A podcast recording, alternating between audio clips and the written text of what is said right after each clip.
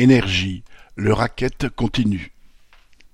Si les prix du gaz et de l'électricité ont récemment baissé sur les marchés financiers, les factures d'énergie vont, elles, subir de nouvelles hausses. En cause, la hausse des taxes sur la consommation décidée par le gouvernement. Depuis la mise en place du bouclier tarifaire fin 2021, la taxe intérieure sur la consommation finale d'électricité avait été plafonnée à un euro par mégawattheure pour les particuliers. Elle pourrait être relevée jusqu'à 22,54 euros par mégawattheure dès le 1er février. Le maire jure ses grands dieux que cette nouvelle augmentation ne dépassera pas les 10%.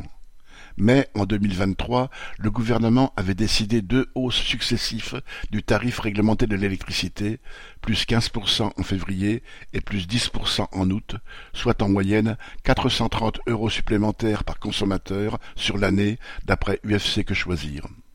Cet organisme estime que l'augmentation à venir devrait encore alourdir les factures de 200 euros en moyenne. Le gaz naturel connaît un sort similaire puisque le gouvernement a doublé la taxe intérieure de consommation qui le concerne depuis le 1er janvier.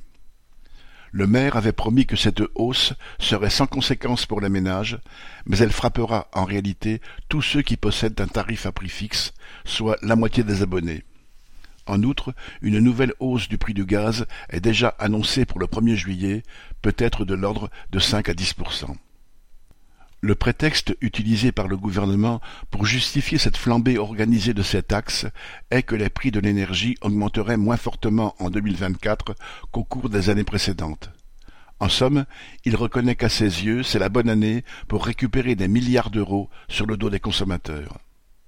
Quand l'État cherche de l'argent, il a la solution faire systématiquement les poches des classes populaires. Marlène Stanis